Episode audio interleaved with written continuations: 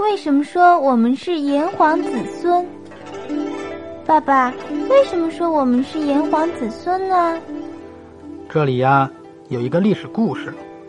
很早很早的时候，有两个非常有名的部落首领，一个叫黄帝，一个叫炎帝。他们结成联盟，共同打败了一个很凶猛的部落，带领人们在黄河流域的土地上生活繁衍。黄帝呀，天生就特别的聪明，他教人们建房子、养家畜、种庄稼，还发明了衣服、文字和乐器，人们就特别的尊敬他，把他当成中华民族的祖先。